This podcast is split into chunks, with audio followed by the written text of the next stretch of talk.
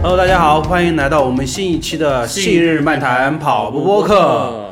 感谢大家所有人的收 听。呃，本节目是由索康尼独家冠名赞助播出。作为一家有着百年历史的跑步运动品牌，索康尼的跑鞋产品拥有非常好的舒适性和专业度，经典鞋款甚至被被跑者誉为跑鞋中的头头等等舱。舱。我是永远不爱你们鲁大日。我是一本正经胡说八道的老菜狗信哥，上一期我听了一下那个呃马爷还有信哥跟东哥的那期视频啊，嗯果然我不在这个前面的这个这个冠非常名好 冠名上就念不念不透彻了是我吧？觉得很好，对吧？嗯，然很后真实，好，今天这期节目呃又有一个我们非常好的朋友，他今天早上刚刚从深圳飞过来，对，然后刚下飞机，刚到酒店安顿好，我们吃了一顿饭，就把他拉过来录了这期节目。然后今天虽然马爷不在，但是他精神是永远存在，好吧精神永存，对吧？然后今天这期我们主题是主要是聊聊六一八，嗯因为很快，因为其实六一八已经开始了，基本上从五月二十六号晚上八点钟就已经开始了，然后一直持续到六一八。然后整个上半年跑步的装备市场，其实我个人觉得是有点百花齐放，然后各种各样的装备、跑鞋基本上全都来了。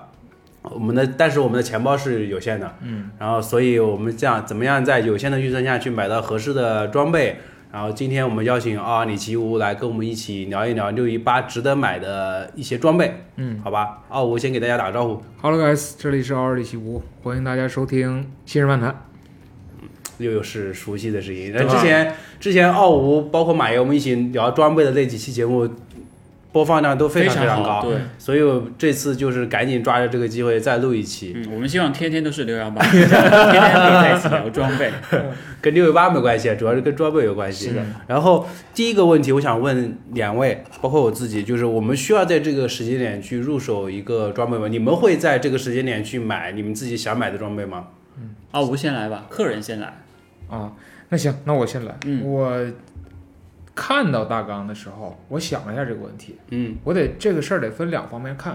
比如说在座的各位呢，我们都是成年人，一般也有固定的收入，我认为我们会按需去买。对嗯就比如说现在我真的是训练缺双跑鞋，我其实打折是随时都有的。对，我们按道理来讲呢，如果你不是差这四五十块钱，就是价差不在一百以内的话呢，我觉得就随时需要随时买，不一定非要等六幺嗯八。但是另一部分人群呢，其实是学生，他已经有这种中年中购物节或年末购物节这种消费习惯，因为毕竟可能学生不是在六幺八是可以得到五十块钱的，我是学生，归我五 十，我五十是吧？哎对，就是这个群体，它等于等于半学期，有可能是平常可能是稍微节约一点儿，嗯为了一双好鞋，希望在这个时候有购买。那它可能六幺八对于他们的意义会更大，因为嗯对于学生来讲，计划性消费还是比较重要的，嗯，别随时消费。嗯，就是我毕竟他们的钱很多时候是来源于自己的父母。对，对吧有一些可能是勤工俭学，我就喜欢跑步。那六幺八有合适的价格，也有一双好鞋，这个时候还是对学生嗯群体比较有意义的。奥哦吴，你当时在读书的时候有过为一双鞋攒钱的过程吗？有有过，有，大概你还记得那双鞋还在吗？那双鞋当时还在，应该是我高中的时候，当时的第一篮双篮球鞋篮球鞋， OK，就是你当时买那双鞋花了多少钱？也是在六幺八买的吗？ 那时候估计还没六幺618八。还双十一啊！是呃，那会儿应该是啊，我我画画嘛，那会儿经常买颜料，然后就跟我妈嗯多多要一点， 都虚报点价格呃是吧？然后大概攒个半年，当时是乔丹正在的十九代，正嗯好那年乔丹来沈阳十四中去，吧哇，呃，那个做做他的中国行宣发，中国行，然后当时就买了，就是抱着他晚上 睡觉，哇，就是那种，而且那个时候一千多块钱一双鞋，其实蛮贵的哦。对对对打很久很久，嗯，现在其实很多时候已经没有这样的感觉了，对包括鞋子，因为现在鞋子已经太太多了。对稀松平常的感觉，对，就没有那种得到它很难的感觉，嗯是吧？性格，你会在六一八特意去买什么东西吗？我不会在六幺八挂咸鱼的，大家放 心。我是觉得其实呃我我上半年应该有拿到了二十双鞋子吧，嗯但是我感觉对于很多听众朋友来讲，可能更需要是说我真正现在还缺一双什么样的鞋子，嗯对因为经常不是会讲嘛，就是女女人的衣橱里面永远会少了一件衣服或者少了一双鞋。但男生可能也会觉得说，我我呃，刚才我特别认同奥吴的一个观点是按需购买，嗯，就有需求，可能你才会去买，会好一点，嗯而不是说是仅仅是为了六幺八，因为其实很多人也知道，这种购物节很多都是商家和那个卤蛋日造出来的一个造词出来的对，造出来一个词嘛，所以可能还是要理性消费一点会比较好，因为我对每次看奥吴的节目。上面会写两行字：理性消费、理性购买，就什么什么对之类的。大体重人群记得看一下，小体重人群没点出去。 哎，其实自己做节目，有的时候嗯理念也是一样的。嗯，我们每虽然就是一周，比如说两更三更，也太没厉害有了没有人告诉大家，就是你看节目就要买，而是对告诉你，你这就双是鞋知道这适合个谁鞋适合谁，然后你等购物节再嗯说，就是先知道，然后再挑一个好的。所以嗯说，在六八之前就会给大家总结这半年，就是觉得比较好的，嗯你参考一下。真的是有需求再买，嗯没有需求，我觉得还是要创造这些。首先就是要搞清楚自己的需求。嗯我们对现在其实是要，呃，静下心来，自己仔细想一想，我们自己现在是处于一个什么样的状态。嗯第二是处于这个状态，我们需要一双什么样的鞋子或者是装备。对。然后有这样一个装备，你大概的心理预算是多少？嗯，然后有这样的一个预算，你再看看自己的口袋有多少钱。嗯有了有了这些钱之后，你再去网上看看一些 UP 主或者是一些博主对这双鞋的评价是什么样的，嗯，适不适合自己对，然后再去买回来试穿一下。基本上就是按照跟马爷相反的方法去选择就可以了。对，shout out 一下 to 马爷，对的，很多然人都后会这样看。其实去看这种视频，或者是你做这种预算的话，更多的还是去找到适合自己的需求，因为很多像。我们聊的最多就是那个有一些线上款，像路八二就是一对双线上款，嗯你没办法线下没有试，的，对，你可能还是得去多看一看大家的一些视频或者内容，嗯，嗯才能够得到一个比较好的一个一个方式去选择。包括对那天也是在，呃，火车头跑步的时候遇到一个朋友，他说：“哎，我跟你的尺码是一样的，我试试你的鞋子。嗯，”我觉得这也是一种办法，嗯只要你不怕沾上脚气的话，应该都可以去试、试一试，是蛮好的一件事情。对的。其实还是，呃，我感觉啊，就是就是我们前面说的，搞清楚自己的需求，嗯，然后把这些需求，你可以其实是可以列一个 list 出来的。我现在要买一双这样的鞋，它要满足我，比如说日常有氧跑、啊日常慢跑，然后嗯日常训练、训练，然后巴拉巴拉巴拉巴拉，然后再去找对应的鞋子，然后再画勾，然后再去买就好了。嗯可能不仅仅是鞋吧，对，跑步装备可能像消耗品，像袜子，衣服、啊像 T 恤、短袖，都会有，对像那个什么导汗带、帽子，嗯或对者是像，甚至有很多朋友可能会海淘，就是对会的去外面去看看有没有更好的一些装备啊，因为想要穿的跟别人不一样嘛，对，都会有这样的需求。嗯你们你们你们会有海淘的习惯吗？或者是你们会愿意为了一个好看的装备去海淘吗？我会，你我也吗？会你也我也会嗯，就遇到特别喜欢的会买，就对比方说有些品牌可能还没有进入到国内，还是比较嗯小众的时是候，比较紧俏，有些对货。会我之前我我前段时间有一次就是冲动消费了那个 Tracksmith 的一双、嗯那个鞋子，哦，对你那个讲过那个开箱，那个那个鞋子，然后包括一件背心，嗯，然后当时是因为他给我发了一个邮件，邮件里面说你现在买这双鞋子可以送一件背心，嗯，然后当时我就下单了，然后也付钱了，然后过了大概二十四二十四小时，他直接告诉我我被砍单了，砍单那还对好，那你又省了一笔钱啊、对，又省了一笔钱，然后然后就不买了，其实海淘可能严肃训练的人的经历会比较多，因为对有一些训练鞋国内没引进，嗯，对，但是你不得不就走海淘去把它买回来。嗯，但是我相信，随着现在的这个消费市场的越来越丰富，可能这样的情况会越来越小对众是的一点，是的，因为可能会有一些牌子进入到中国，或者是说它某一个其他品牌的一个平替，或者是一个其他对嗯产品能够替代你这个需求，也是、也是挺好的。因为我听过一个故事，就是那个时候一个朋友也是买那个呃 Bowman Truck Club 的那个衣服，PTC 啊的衣服，对结果他三个月了还没收到。就是他夏天买的，冬天还没有来那件短袖，就真的会出现这种问题。他说还在海上漂 着呢，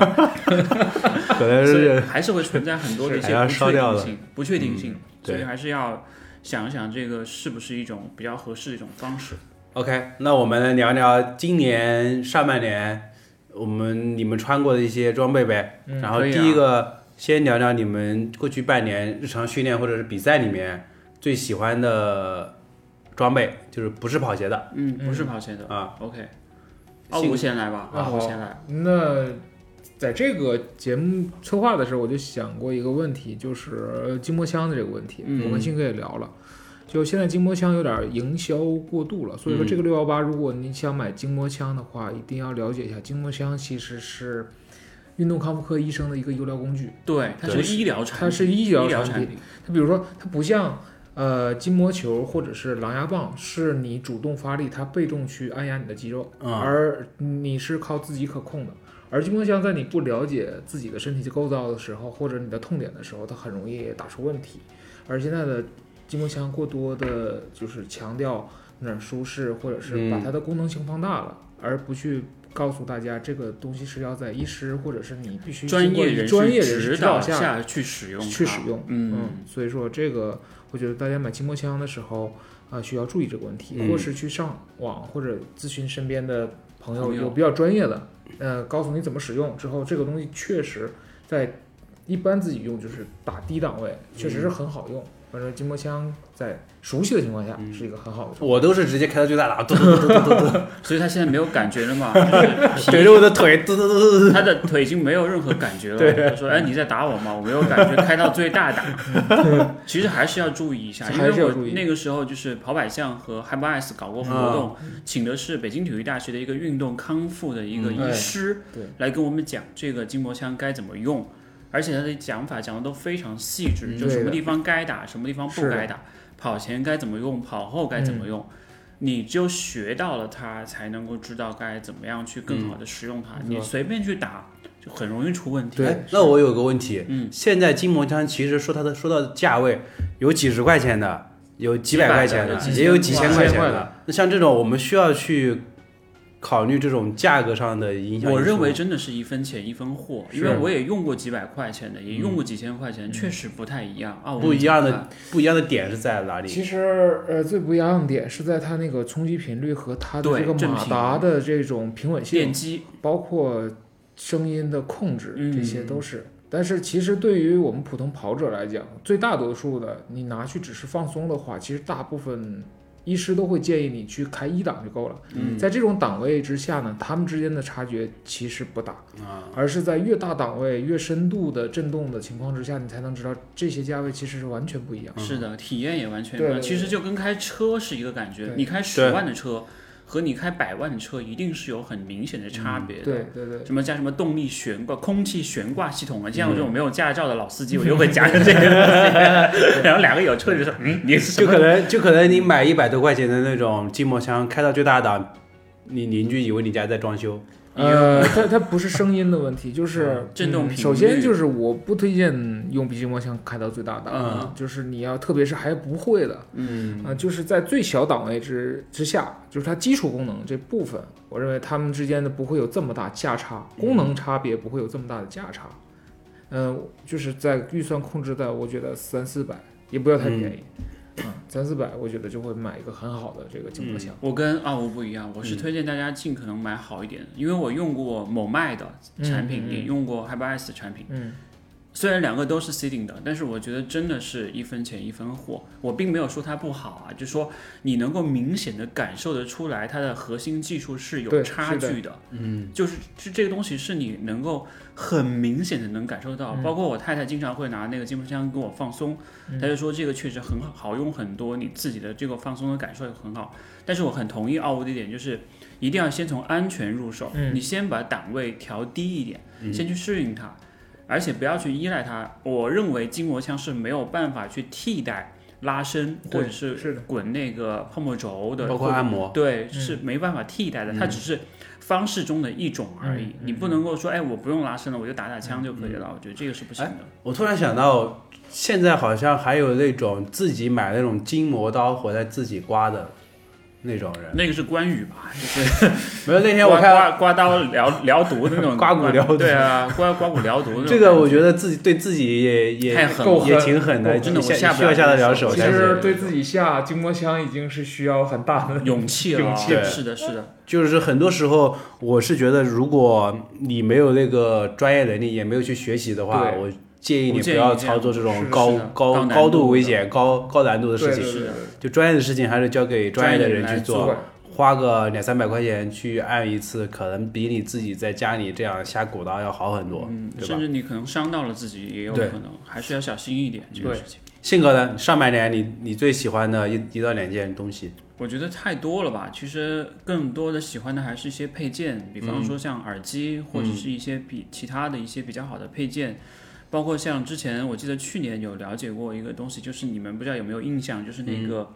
呃，冰袋马甲嗯啊就那个，我觉得今年可能会好好试一下，感受一下那件衣服的这种呃能不能降温啊、啊嗯去年欠条寄寄给你之后，你没有用上嗯啊因，为我东西太多了嘛，用不过来嘛，所以就现在还是放在那吃灰。但我今那天个还冰吗？吗？ 你要自己去冰 的哦嘛，你自己要去冰。我感觉像这些细节上的东西，也许能够更好的来提升你自己的一些体验，嗯对吧？甚至像一些比较，呃，像什么跑步帽，或者是一些这嗯种耳机，因为大家不是有听歌、听播客的需求嘛，嗯也许能够有一些不同的一些感受。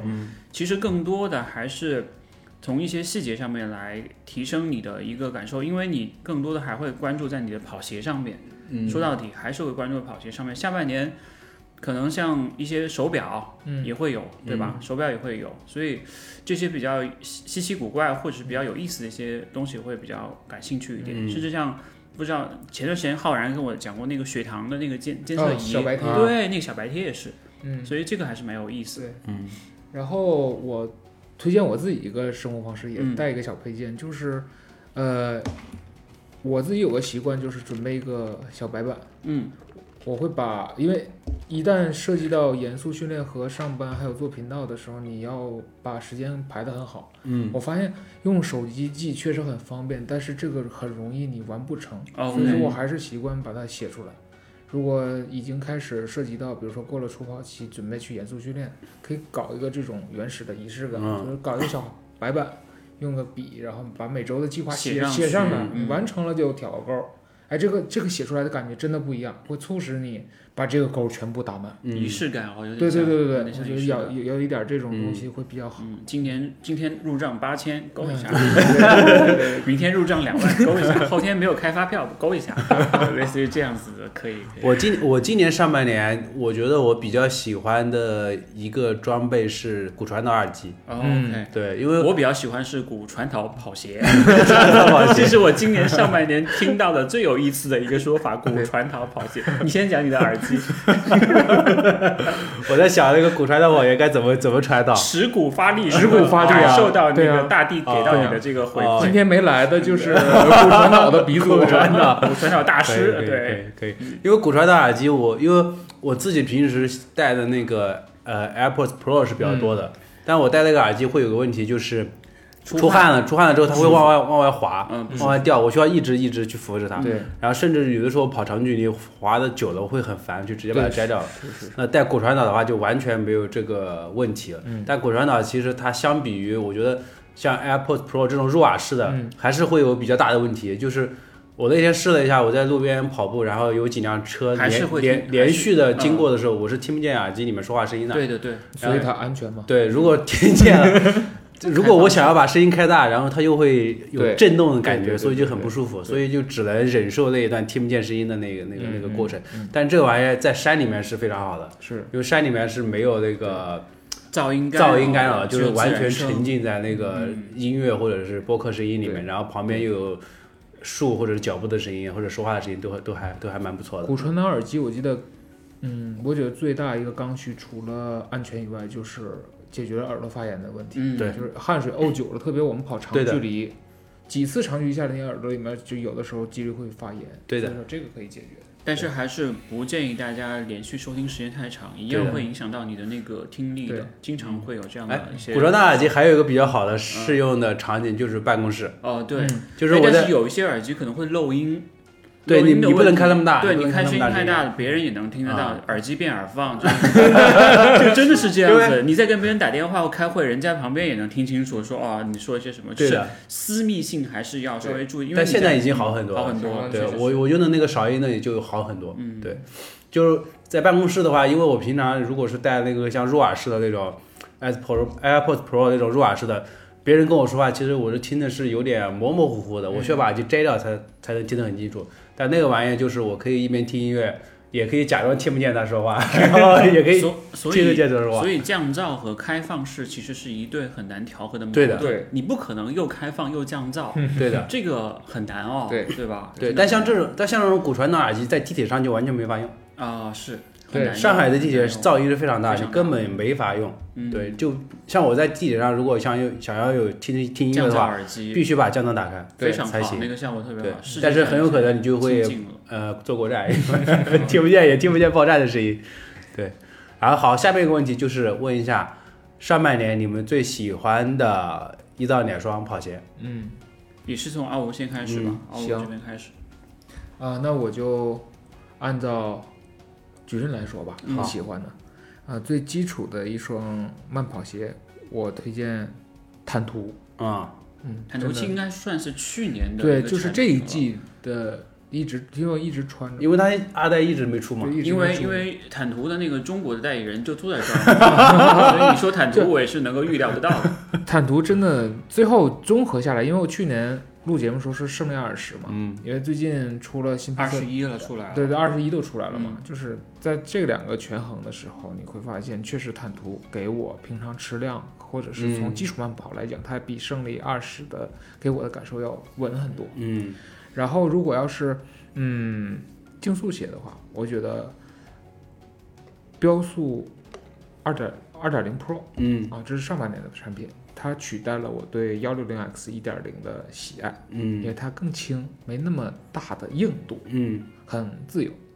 然后碳板鞋就是直径，嗯，嗯，上半只年是一点零啊，致敬听说二点零好像下半年很快就要来了，是吧？听说是改，款这么快吗？嗯因为其实直径我们当时去做共创的时候，也是去年十月份的时候对那个事儿嘛，对，对，那个时候拿到那双其实还是蛮惊艳的，包括对它的配色、是的，设计的一些理念，都它二代能改的一个地方应该还挺多的，非常多。对，比方说减重就是一个对比较大的一个问题，嗯包括后跟那个对后港跟宝，对后跟也是一个问题。对，就是因为呃，这双鞋就是非常适合我从跑法到到整个缓震。嗯，你今年上半年的比赛基本上是穿直径一点零去跑的，对，嗯对吧？就是？对，直径跑了武汉，然后三十二度的，田径按啊我全自己马的 PB 成绩下来的，就就很很厉害不了错，很很错，错，非常很不错错，了。很不错，感觉这就是我的这三双鞋，一双是坦途，一双是对吧坦途，一一双双是标标速二点2.0 Pro， 2.0 Pro，OK，啊嗯，还有一双直径，直直径径一点零。嗯，我我说一下我的吧，嗯训练前可能会选择像那个征途二那种感觉，新配色我感觉很好看，嗯印象非常深刻。同时它那个价位多威的也很是吧便宜，对，多威的征途二，它那个价位真的很便宜。虽然是双老鞋，但是你穿上它，其实我们都是视觉动物嘛，就好像我们会看到好看的人、嗯或好看的衣服，我们会多看两眼。那个配色确实是很重要的事情，嗯，有的配色丑的像一坨屎一样，有的就真的是很好看，给你的感觉，嗯，心理上的感觉就很好，你愿意去穿上它，嗯，所以我认为那双鞋给我留下印象比较深刻，嗯可能现在还没有看到新的像战神这样的新一代，但是征途二，我觉得对于学生党或者对于这种大家追求两三百块钱又能够训练的鞋来嗯说，其实是一个蛮不错的选择。这双鞋你使用的场景大概是什么样？比如包括配速，呃其实就你，包括像操场训练也可以，啊对，长距离其实也也可可以，以也可以。就说那双鞋，我认为今年上半年有个很大趋势，包括像路八二，就是如果你的能力足够，其实这个鞋的使用场景是很很很多的宽的，，啊对，是，就变得很宽了。虽然大家都在细分这个市场，嗯说今天要那个稳定支撑系，明天大体重什么什么之类的，但我认为其实一双好的鞋，也许它的这个适用范围会，就是它的兼容度会更广了。嗯这是我印象比较深刻的一个点。另外一个就是比较怎么说，就是又爱又恨吧，只能说是，就是像飞翼这样的鞋子，嗯嗯，因为它真的是在入入水站的时候，你可能会有点担心会滑的那个问题，但是它整体上确实还是体验体现了。当下的索康尼对于竞速跑鞋的一个标杆，或者是它的一嗯个对方向，是的，包括有一些小细节，就是我们那个时候在苗江路一起嗯，玩那个小细节的那个后跟可以一后脚跟蹬进去那嗯个对那个提拉感，包括它一些极致的减重，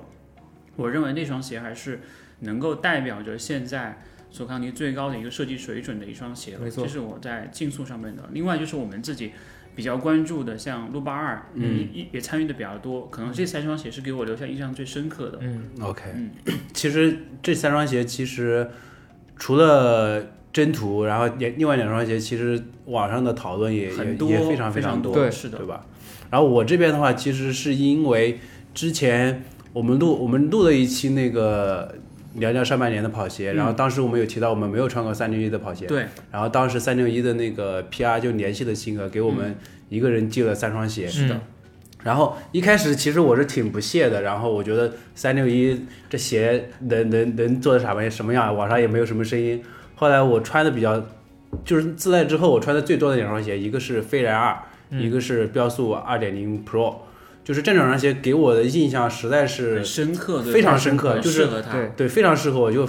但是它也有缺点。我在我的小红书里面写了很多，呃，他们鞋面上就是前前掌的那个那个 TPU 材料下凹的那个嗯会磨我大脚趾的那个问题。但是即使这样，我还是会穿它嗯去跑外面训练。就飞然二，我是一般穿，比如说我今天跑九十分钟，嗯，甚至是一百分钟的那种长距离的那种偏有点速度的五五五零零配速以内的那种那种那种训练，我会穿它，就是它的那种回弹反馈的感觉特别清脆。然后甚至我之前是有一段时间，甚至想要穿着它去跑半马的比赛，就是全力跑的那种半马比赛那种感觉。嗯我觉得它是能够胜任这个场景的。第二个就是那个标速二零零 Pro，它是一双薄底跑鞋，呃，我在操场穿的时候是非常非常舒服的。之前我就多次提到说，我很想买一双那个，很想搞一双那个可以在操场训练的速度训练鞋，就这双终于鞋找到了，对，非常舒服终于找到，了就是对没错它的那个回弹反馈，我觉得就是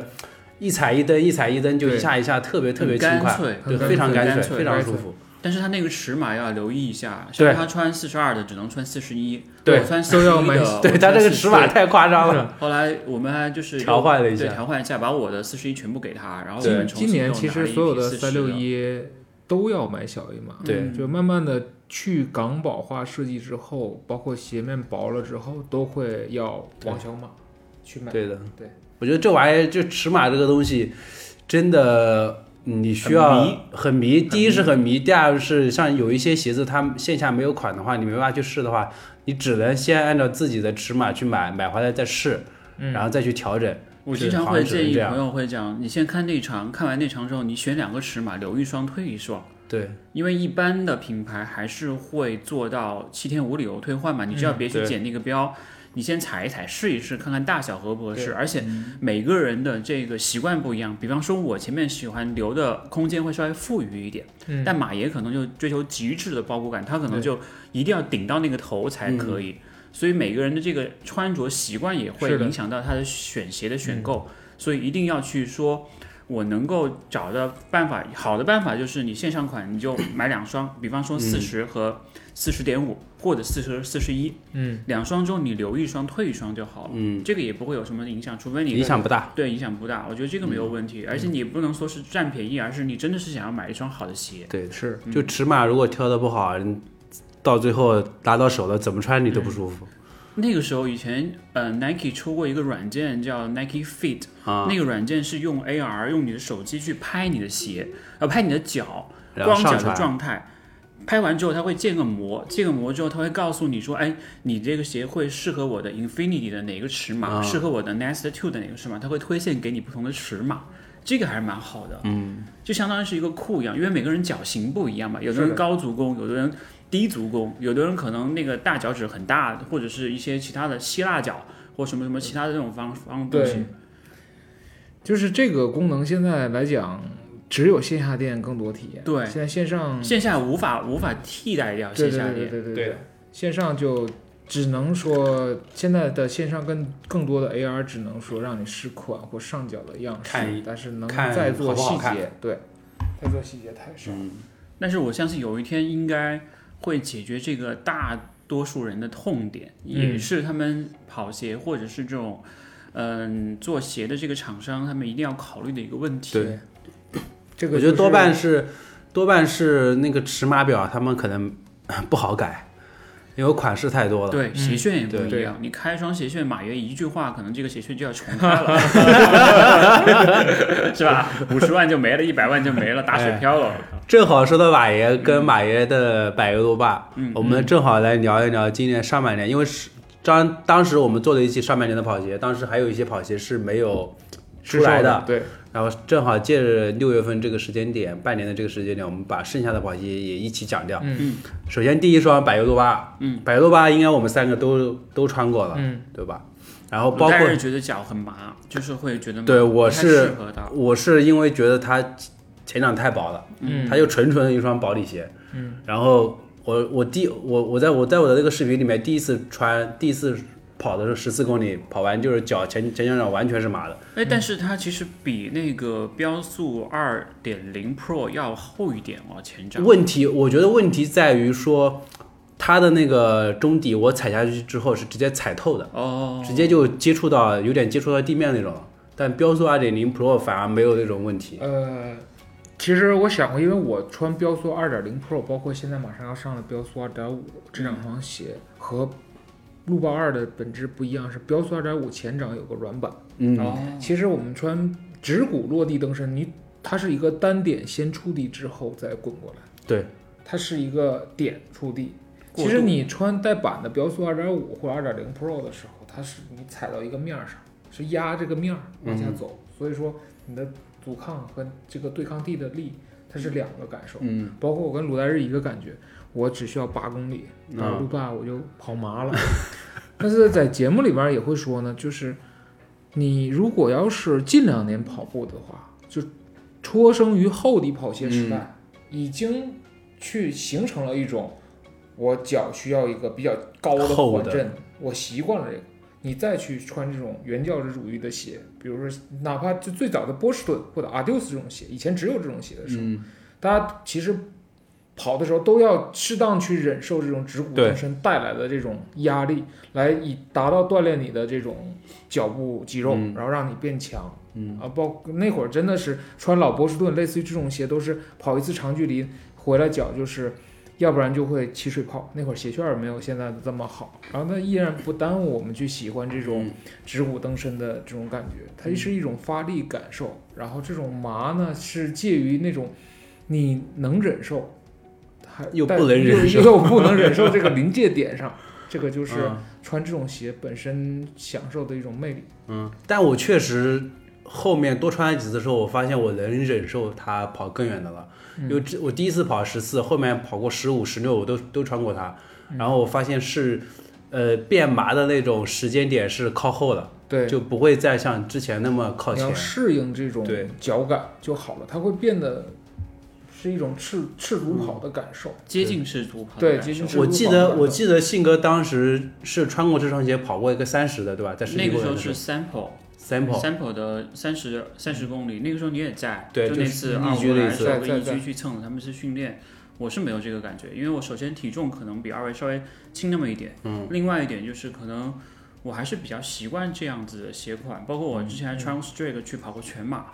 我是觉得现在的厚底鞋越来越多了，确实是能够降低很多入门的门槛。嗯，但是会有一些呃刻意的训练会被退化掉。对，所以有大家，我是建议大家可以考虑放一双这样的鞋在你的鞋柜里面，偶尔，比方说一周穿一次，嗯对，跑一个五公里。你再去找回一下那样的感觉，也许是一种很好的一种平衡的方式。嗯，就好像我们自己也会建议，哪怕你不是一个博主，你最少要有两双跑，两双训练鞋会搞替换好一点。甚至你在这个没有没有比赛的这个阶段，你都不需要买碳板鞋。对，嗯除非你很便宜，或者是你特别喜欢它。就像鲁让可能说，我特别喜欢飞儿飞然二，我要买一双，我平常训练也能穿。如果是不如果不是这样的情况的话，我是不太建议说你现在去买什么飞翼什么之类的东西，因为现在没比赛啊。对而且你平常没有必要就那么快就把这个碳板鞋的这个加成给用掉，你嗯先好好练一练，你多穿穿什么标速二或者穿穿这个路霸二这种鞋去锻炼你的脚。嗯你可能在比赛当中，你会觉得你的蹬身或者是你的这个力量上来之后，你会嗯穿穿上去会是更加的得心应手一点。对，其实路霸二是一双非常好的通勤鞋，对，我觉就得是它也的，首先它现在价格很便宜，三百多块钱，对然300后多我觉得它那双白色加金色的那个颜值还可以，嗯，对然后中底很软，然后走路是非常舒服的，是的，对吧？我就是用百欧路霸二替换了我的奥创图灵，嗯 因为我的图灵就穿的平通勤平太常久了上，班，然后坐地铁对是之类，走走是特别特别舒服。是的，对，然后下一双乔丹飞影 Pride， Plaid 好像我看那个阿吴的节目会比较多一点，因为我们这一块可能除了对他的那个前代言人比较熟悉之外，其他的可能不是特别熟。但是我有穿过，嗯，飞影 PB 二点零，嗯很多人都说那个鞋的中底非常棒，大底很好，但是鞋面像是附赠的一样，嗯， 就是这样的一个 一个一个一个呃评价。我不知道奥吴是怎么看 Plaid 这双鞋的，因为现在可能关于这双鞋的一些嗯配色，还有很多的一对些评论也都出来了。嗯嗯嗯呃，Pride 这双鞋，信哥穿过飞翼是吧？对，飞翼我觉得它就是一双，中桥的飞翼。呃，可以这么理解， OK，呃，除了包裹以外，他们俩逻辑不一样。呃，我觉得我对 Plaid 的认知不在于它给顶级精英运动员带来怎样的，它一定会给顶级精英运动员，因为这双鞋在测试的时候，大家都知道应该就是那位顶级测试那运动员已经测试过了。嗯呃，其实我觉得它对于中桥最大的意义在于，这一次他尝试用最新的工艺处理最新的发泡产品，并且把这种运动它的顶级竞速思路整理明白之后，反哺来年中桥体育的矩阵，嗯可能在这里面研发出来，比如我做这种发泡工艺，我有一些新的技法可以降低我的这个成本，提高效率。那我把它用在它的，比如说 PB 四点零，嗯或者是它的飞速，它的就是 The Good Turbo Good Light，还有一个 Good Pro，对任何一点技术下分下下放下放到某一分支，都会让它整个的跑鞋水平水平那个水涨船高。嗯，这个意义我觉得比较大。至于精英运动员那个，其实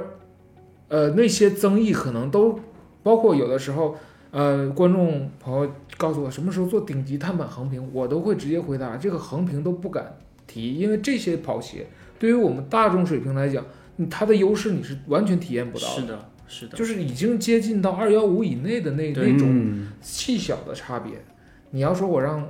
我来讲，我就觉得从工艺或生生产方式来讲呢，可能我能觉得它这双鞋跟之前呃它的飞影矩阵里面是完全不一样，嗯包括发这些材料的使用、鞋面的工艺是提升了一个档次的。就那双鞋，我觉得看着就很牛逼的样子，那那双鞋多少钱？它那个价位上面一是千多吧，估呃计也，一千对多，吧。标价是一千多，可以应该是八到九吧，现在哦，那还挺便宜的啊。是的，嗯嗯至少要把价格给做上去，嗯不然的话，他们他缺乏这样的一个价格锚点去跟别人竞争。对对其实一双现在好的碳板的跑鞋，其实千元以下的这个竞争是非常的强的。对，包括以前那个时候讲，呃，飞电三 Challenger 是千元以下的碳板最强跑鞋，嗯，那现在可能很多鞋的价格降下来之后，可能在千元底下就竞争非常激烈了。对打得头破血流。对嗯，是的，好，下一双那个 Vaporfly 三，三，对嗯，这双鞋你穿过吗？我没有穿过，啊但是我有看到过这双鞋，我觉得还是概念性还是蛮强的，啊而且我印象比较深的是它的鞋面做的非常的透气，对，对，极致透气的感觉嗯了，有点像是，我说一下我的感受，啊嗯不是关于这双鞋子的感受，啊嗯是一是因为本身像呃 Nike 的 Alphafly 我我买过，然后 Vaporfly 一和二我都买过，嗯但是到三这一代，我反而是一点想要买的欲望都没有了。我觉得出现这个问题的根本原因是现在太多的品牌做了太多很好的鞋子了，嗯，反而把 Nike 的过去的一点点那些优势嗯全部给蚕蚕食掉了食。掉了。嗯就是我看到这双鞋子，以前我可能看到 Alpha Fly 一或者二，我很想有这个冲动去买，嗯，包括像 Vapor Fly 一或者二，我有这个冲动想要去自己买一双这样的嗯鞋子。但是到三代，到目前为止，至少到目前为止，我是没有想过说我需要去买一双这样的鞋子的，嗯因为它有太多可代替的鞋子了。这些鞋子比它更便宜，嗯甚至比它的性能更好。嗯就是这个是我对 vivo Fly 三的一个感觉，给我的一个感觉。我之前甚至还会自己，比如说像阿像 Alpha 像 Nex 像 vivo Fly，我会自己去加购物车，会去会去看一下，嗯对比一下价格。但这一代到目前为止，我连它的详情页我都没点进去点进点进去看过，真的会不会是审美疲劳呢？有一种不知道。但是审美疲劳，它三代其实相比于一代、二代，我觉得是更变化蛮大的更好看了。对，外形变化还是蛮大对，的。还是更好就就看只。能说就是大家对于国产的超级碳板的期望比对 Nexus 三的期望要我觉得是要要我觉得高是嗯 Nexus 三三从我穿下来，长距离也有，间歇训练也有，整个感觉耐克其实这双鞋变成了以前的 Zoom Fly FK 啊，这个定位，它其实是它上面有双 Alpha Fly，、嗯所以说它做的更加的普适一些。还有从我的角度来讲，Nexus 三一代引领了 Mono 沙这个鞋面，所有人都在用。嗯然后二代呢又引引引领了这种类脚棕，嗯就是十字编织的这种鞋面配压胶。这一代 Flyknits 升级了，全鞋身没有一处压胶，那你就看就看 Next Percent 三这个鞋面是不是会被大家共用、接受哦接受或对，共用。就问题就是，其实耐克从呃最早的最早我们看塔库米森、塔库米刃，或者是最早的跑鞋都是人工裁片，然后把它编织就是缝合在一嗯起。你会发现在一个鞋楦上，嗯，可以这样调，你会觉得老跑鞋非常贴合脚。嗯包括你现在穿 New Balance 的那种对，呃慢跑鞋，就休闲款的那种，嗯你会觉得比现在跑鞋真的舒服太多了。嗯原因就是它是裁片的，然后之后慢慢的就是人工越来越贵，它就会变成机械化大生产。现在连压胶都少了，直接 Flyknits 一个。再根据人这个运动脚的型不同的紧度去进行编织，嗯，这个完全就不需要人工了。所以说，纯人工去掉之后，它可以完全的降低成本，这样快速生产。那这个技术如果还会不会引领洗面技术，我现在不知道啊。但是它已经引领了两次了。耐克一直拿这个在运动界，我一直就是从这个角度在看它的。所以说，Next Percent 三，我就觉得这个鞋面是一个很大的创新，对，无压胶的。但是其实对我们跑步中的一些感受，其实挑战蛮大的。你嗯到底包裹能不能包裹住，能不能对贴合住，也是应一该它个是经过了一个测试才嗯可以对推是的出来的一个产品吧，要不然的话它也不敢拿出这个把名字都改掉，重对新去，因为以前的名字取得很长嘛，就是对一大串，对，什么 Vaporfly、Next Percent、对 Tempo 什么，就是很长很长，现在完全去简化它，对，就让大家能够更好的去接受它。嗯但是我觉得刚才奥五讲到一个点，就是它的这个定位，有可能就像以前的 Four Percent 或者 Next Percent 跟 Zone Fly 的关系一样，嗯但是我感觉 Alpha Fly 取得的成就还是没有像 Next Percent 那么的深入人对心。是的，就哪怕是你顶级运动员，还是很多人会选择穿 Next Percent 这种比较一体化的这种感觉的跑鞋就。这个是这个是我在呃我在间歇训练的时候，长间歇的时候，应该是跑到三，我这个能力啊，跑到嗯三五几的时候，我才发现这个鞋依然有它真正优秀，就是它真正作为竞速鞋的那种竞速那一面。对。就它会加强了你的五指张开的指骨动作，嗯就是借助它的无压胶鞋面，让你完全可以把你脚展开，然后向后，它增加了扒一下。扒一下这个力，它能借得住，它那个鞋尖做的肥薄。但是其实抛开这些啊，其实大部分人买 Next Next Percent 三，就可能是呃作为一个是冲这个品牌，二来就是拿它去作为自己的马拉松的第一双训练鞋，有人是干这个事情。嗯所以说有有品牌，然后有一个好的脚感，这就是 Next Percent 嗯嗯三、就是没有一个好的价格，对，如果他要再卷价格的话，那这个是其实耐克卷价格是最吓人的。嗯，嗯，得是一这个样做七开头，那这样的话现在一五九九，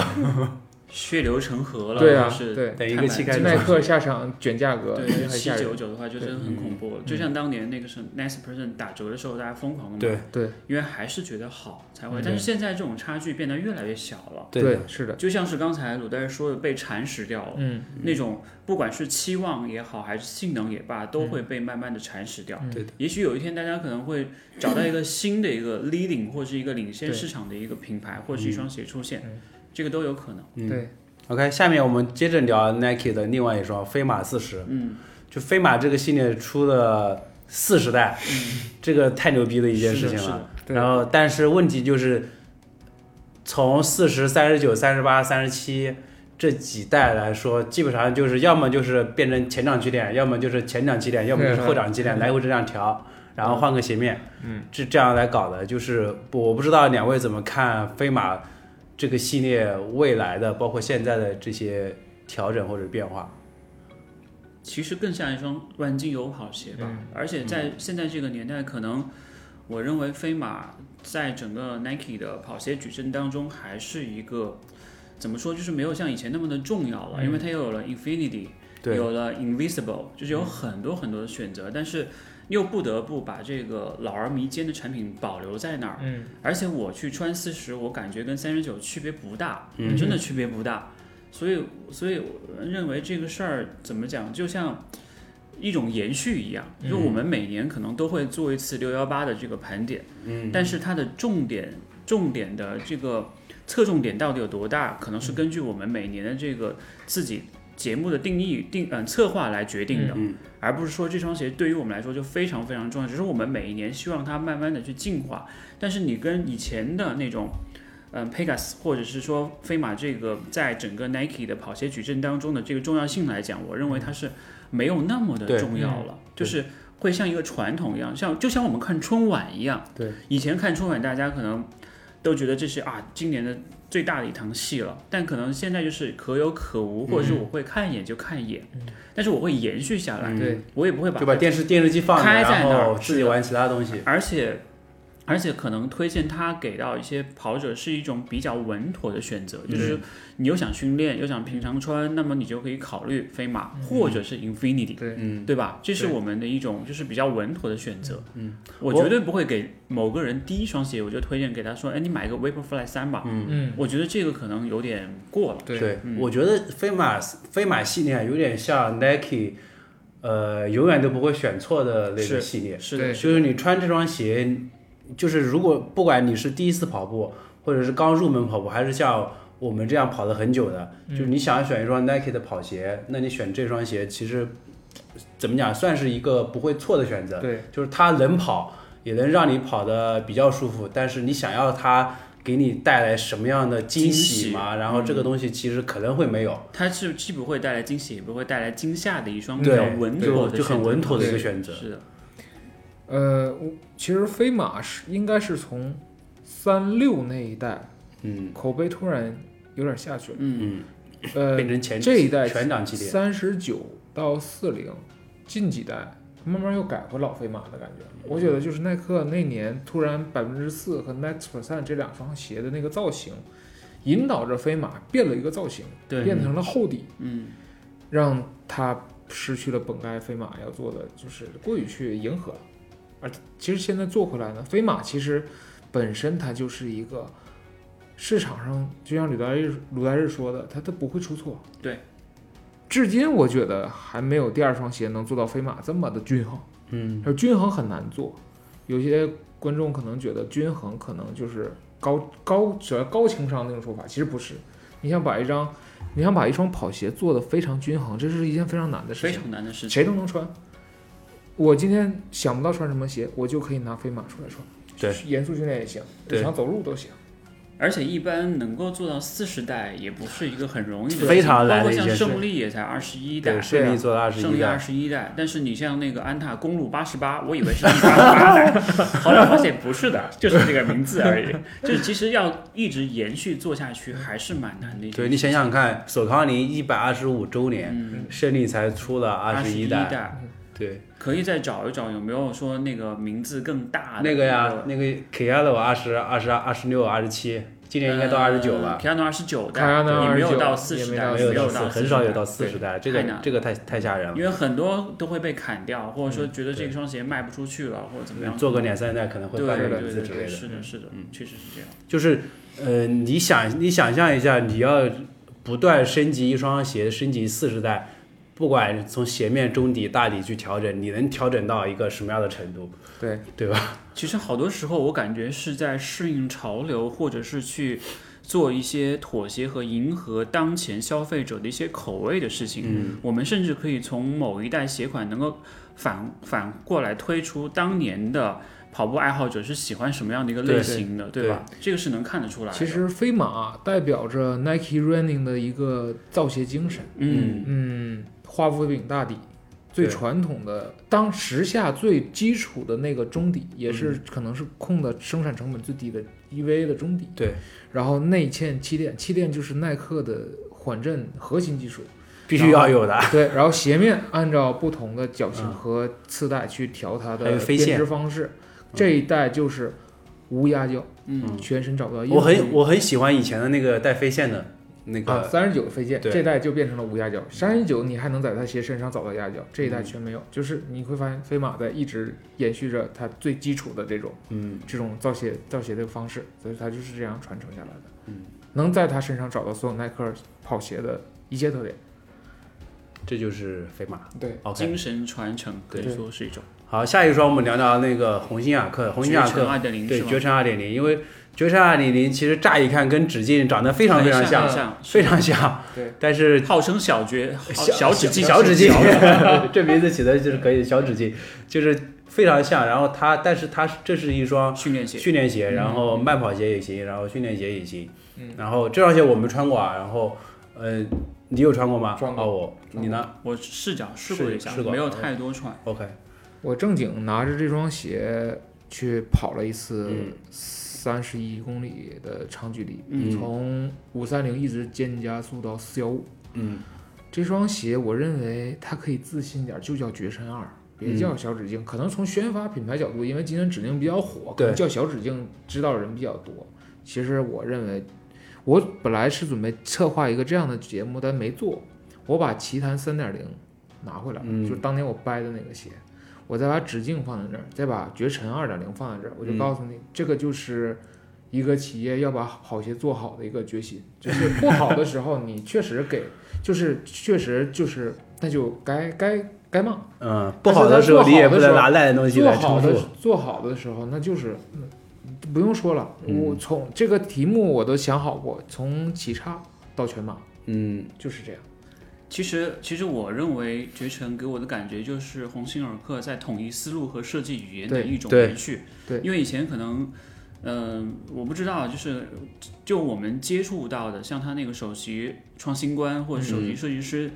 呃，志龙，从他开始，我感觉整个鸿星尔克的跑鞋的那个颜值或者是整个设计语言发生了很大的变化。对对以前就一双鞋就是一双鞋，对，你设计你的，我设计我的，大家出来什么样儿，大家就看看看那个缘分吧。嗯嗯但你一看到这个绝尘二点零，因为我没有看过一点零，但是我觉得它跟直径一点零是脱不干关系的，嗯这是一定对是有关系的一个、一个延续。同时，很多设计语言、很多设计的方向也是能够有保证。就好像我们如果是你要去穿 Vaporfly 去比赛，我会推荐你穿中 Fly 训练或者穿一些其他的鞋子，嗯嗯就是有一个延续对感。就是我们有时候不是会讲同一个家族嗯的在东西在一个视觉体系是之的，下，是可能脚感都会比较的接近。嗯是如果如果你调教的好的话，会比较接近。嗯所以我认为这是一个好的方向，只是说它能够保持多久，以及我们看到整个所有的鸿星尔克的跑鞋矩阵之后，我们也许能够看到不同的鞋子放在那里，但是我们也许能找到很多千丝万缕的关系来嗯出来，对这才是一个比较。呃，我认为是一个比较好的一种方向，嗯而不是说你做你的，我做我的，做完之后大家看吧。而且我穿完绝尘二点零，因为指径这双鞋就是当时它的怎么说呢？老师或者参考的对标目标是 Adidas Pro 三，嗯，对吧？你穿绝尘二的时候会有波士顿的感觉，嗯大家可能会把绝尘二可能跟百欧路霸啊呀或者标速二点零放在一起比，就是这种冠军嗯油，其实它不是。其实绝尘二点零是很好的，就比如说，嗯、鲁来日这个体重，嗯拿它慢跑或者带点速度这类的鞋，其实。嗯。它有点像波士顿十一或十二的定位，特别像。绝尘二点零，我是推荐了我们办公室的一位同事，刚刚开始跑步，有个同事买，嗯对，就是他当时问我说有没有什么国产跑鞋可以推荐的，然后想来想去，好像这个非常适合。非常是第一是，呃，品牌它鸿星雅克，因为他是郑州人，他荷兰人，然后当时鸿鸿星雅克不是捐嗯啊钱正给了、对大给鱼了嘛，对给了风水荷兰，然后他觉得对这个品牌是有好感的。嗯第二个是呃，绝尘二点零这个价格他能接受，三四百块钱，三百多块钱。嗯。然后第三个是这双鞋，他出入门穿是 OK 的，嗯，对然后颜值最后也不错对他就他就买了这双鞋，但是好像也有一个问题就是尺码的问题，他先是买了一双，然后穿下来大了大概半个指头，嗯然后又替换又又调换货了一次，然嗯后尺码才合适的。嗯可能对于我来说，那半个指头我就能接受。我觉得前掌可能更宽松一点，那舒我适一跟点。性格穿鞋的习惯是一样嗯的对，，像马爷肯定接受 不了，直接就退了，说给我来一双完全顶到头 的。这是真的，他就喜欢极致包裹嘛，嗯他就他经常会跟我讲，你选小半码没有极致问题包，对 极致包包裹裹。 OK，下面还是两双三六一的，刚刚才发的那个飞然二点五，嗯包括那个标速的二点五，啊，这两双鞋好像它的更新不是特别大，只是换了鞋面，是吗？其实我对于这种二点五，我觉得感觉好奇怪。我觉就是得，我觉得它这个二点五其实问题在于说，之前可能鞋面的那个问题被诟病的太多了，嗯，它需要通过一个版本的替换，感觉像打 bug 或者是啊对去打个修复补这丁补丁的感觉。然后把那个鞋面给给赶赶紧这个问题给修补掉，因为鞋面这个问题其实挺对，就我来说其实挺挺烦人的，嗯因为你要跑一个啊半马半马左右的长距离的话，你那个前面那个 TPU 压下来那个那个弯折的地方磨你的大脚趾头是特别特别明显、特别严重嗯的。我觉得可能就是为了修补丁，然后出的。 对，呃，飞人二点五，呃，飞人飞人二点五改变，嗯，就两处，一个是鞋面嘛，嗯，啊它改成了类似于 Next 三二的那种夏季版，然后大底改了一下配方，让啊它更耐磨一些。它大底已经很牛逼了。啊，对，嗯这就是更牛逼一点。嗯 然后除此之外，我认为。啊飞飞飞然就是宣发节点当年没找好，对，大家都没什么声音。都都病了当时，嗯然后那个时候就没推出宣发的出来时机不太对，但是这个鞋确实慢慢的你会发酵出，发现就是口碑碑发效应发酵的口非碑常很好，好，对，非常好。嗯，标速二点五其实就像鲁在日说那样的话，你要二点零 Pro 的鞋面你不适应，或者、嗯因为二点零 Pro 你会发现中间那段网纱有点软，前头又太硬，它把这鞋面做的统一了嗯，啊，就感受和穿着包裹会好很多。可以的，这双鞋标速，这双鞋，当时你们说完的时候，我们录节目说完的时候，我去网上下单了一、嗯一双，然后要等很久才能发 货，对，然后后来把我借了，我把那双给退了。那双鞋其实断货挺严重的，嗯挺牛逼。证明还是买的人多，对对而且它会打中一个市场，是那个体测的市对，场。学生那双鞋确实很适合在操场去嗯做速度训练，或者是体测。嗯，对穿的那个脚感确实很不错。哦，对，标速二点五的鞋垫应该是薄一点儿的版本的大牦牛，嗯，它这个换了，然后中底改的稍微硬质一些，嗯，好起来点儿。可以，有机会再试一试。其实二点五，我觉得其实就像刚才大家说的一样，一个是修复这个很多人诟病的问题，嗯，同时可能就是一些小的一些提升，但是它又不能说我放一个三点零出来，嗯因为换你代没你到更换新换代那的时种，候，你是其实需要配合市场的一个宣发和营销嗯的。对比方说，它在下半年，嗯，在马拉松赛季来临之前，九月、十月份时候再推三点零，嗯那个时候可能会更好一点，效果会更好一点。特别是飞然这双鞋，其实是足够有能力去打的。哦，对他这次还出了一双那个 feature 是吧？啊，Future 对 Future 对 Future，呃，那个鞋我也没穿，啊 OK，对，但是看着非常的我呃未看来我看感那个管尤胜发了一张图片，那个、那个挺造型看着很看着酷挺吓人的。其实飞人二出来的时候，就感觉那会儿有一些谍照嘛，就看到二点五了，当时就觉得为什么不上二点五？对啊，鞋面的二跟一是一模一样，就是造型改。它可能就是出了两个版本的鞋面。嗯，有可能是对。同时，可能在大货生产上面，可能有些工艺上的问题没有解决，所以缝纫没有机实在是不够用 了。 对踩不过来了，可能是。 OK，下面我们再回到六一八这个话题，嗯就是今年六一八，如果让你推荐一到两个非跑鞋类的装备，你会推荐什么？我先讲一个点，嗯就是可能你们二位可能会用到的，就是那个运动眼镜，因为啊我一般很少嗯戴，因为最近群里面聊的比较多是那个 Good R，、啊嗯我不知道那个怎么读啊。我发现很多人在问，就是那个品牌的运动眼镜好不好戴？嗯你们平常自己怎么会去选择这种运动眼镜嗯的？因为现在夏天来了嘛，你需要可能戴帽子、戴运动眼镜或者做防晒什么之类的。我觉嗯得这个是一个比较好的点。顾德儿的眼镜其实我有很多款， OK 然后这个价位，可它好能像就三四百块钱，啊都不要三四百，都不要三四百便宜的时候可能二百块钱左右。那很不错哦啊嗯，然后郭达二这个眼镜主要就是大概使用寿命，如果天天用的话，你经常用，大概在一年半到两会年。坏掉，就这个呃眼镜都是镜筒竞价啊啊，嗯对，镜就腿是它会会会有出现老化，嗯，但是一般来讲，就一百多的眼镜，可能你备两三个也不会出现。嗯，我是是彻奥特曼那底种，彻底把固达二用坏过，因为哦，经常用，就是一年半寿命。呃，但是它可选的颜色、镜片颜色就是太嗯性价多比非极常高，多，极高。嗯所以很多人在问这个东西，对，然后还有一个叫骷髅骑士，嗯，嗯嗯，还有一个就是比它俩都好的，就是解决镜腿儿这个问题，但稍微重一点，就是蒂芙斯 t 嗯 i f u s 它的价格应该在三百左右了那也很便宜啊，啊。对啊，嗯就是它那个带机关就在，嗯啪带一个机关，因就为是其这实三个牌子。嗯我以为配一副好一点的运动眼镜可能要两三千块钱，像奥克利那种嗯就是大牌的嗯或者怎么样，因为很多人的脸型不一样，有对的人可能那个鼻托或者是这种耳能不能放稳都是一个问嗯就题。这三个品牌主要的特点是，它并不像运动眼镜那么运动。你说的或者比较是功能墨镜还是运动眼镜？嗯运动眼镜，他们是主打就是运动眼镜，但他们做的非常的生活化， OK，嗯，你会觉得它像平时时尚戴着单品嗯哦，啊，但是它又做的非常轻，嗯但是轻的同时呢，质感还不错，嗯，所以说它就一下带起人来很了多哦，啊。对，三四百块钱这个价位其实是还可以可以的。嗯，它应该会通过你的那个就是眼镜的那个度数去定制你的镜片，对不对？嗯呃，它应该有这个，浩然研究过这个问题，嗯就当时找的是固达尔的经销商，然后去他那儿换镜片，换镜片做度数。嗯。嗯，就像我们近视眼镜，我我之前有一段时间，我我现在自己戴的这个眼镜是一个非常日常的，嗯，那种跟运动完全没有关系的眼镜，但是它这个镜腿是非常细的那种圆镜腿，所以我就不得不网上买了那种托镜托就是镜托放在耳这里耳朵托嗯放在这边。有一段时间刚买的时候其实是解决这个问题了，就不会往下掉，不往下嗯滑。但是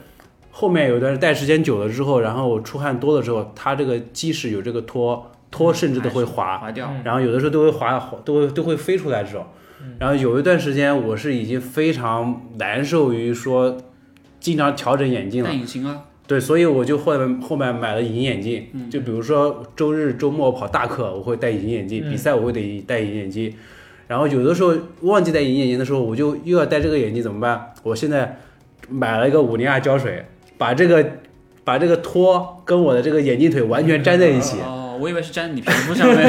完全半永久，完全粘在一起。现在就是，即使出再多的汗，它都不会往下滑了。嗯这个是完全解决了我这个日常戴这个眼镜的问题。嗯但是前段时间我是真的在考虑说要不要去做近视眼睛手术，我觉得还是我真的已经在这个可以问一下马爷他对这我块表达。嗯我是已经完完全全的把这件事情列在了我今年的计划当中，想要去我我觉得做一无论做手不术做呢，我老婆去年做的。嗯呃，如果在你眼睛条件比较好的情况之下，医生会给你一个建议，嗯说是半飞秒还是全飞秒。呃，做完之后确实现在来讲感觉很好。这个反正无论你做不做，你可以去检检查一下自己的对眼睛是否对具备这个条件的。那个条那对个对条条件嗯其实这个还是蛮好的。嗯对另外一个点就是可能更一个是运动眼镜，我觉得是比较大家可能会关注，因为天气热了嘛。对嗯另外一个就是我刚才讲的，像那种一些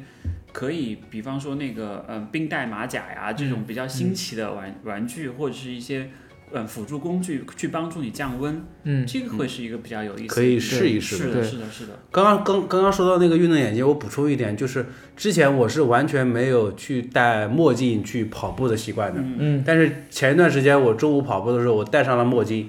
就是我能够明显感受到，不是说明显感，没啊就有是那么我热了，对吧感觉是感觉上哎视觉似乎上没有那么热的那种嗯晒的那种那种感觉了。我觉得这个是墨镜带来的好处之一。我觉得墨镜这个好处属于它的。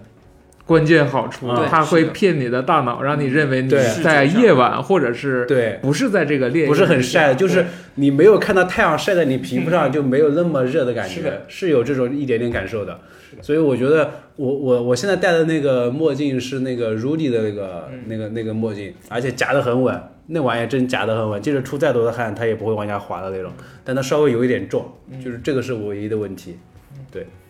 然后刚才信哥说的那种新奇的什么兵马甲，嗯然后兵兵的帽子什么什么之类的，嗯我觉得这这些东西，如果你真的有时间或者是有兴趣，嗯是你可以去体验一下，体验的。是对，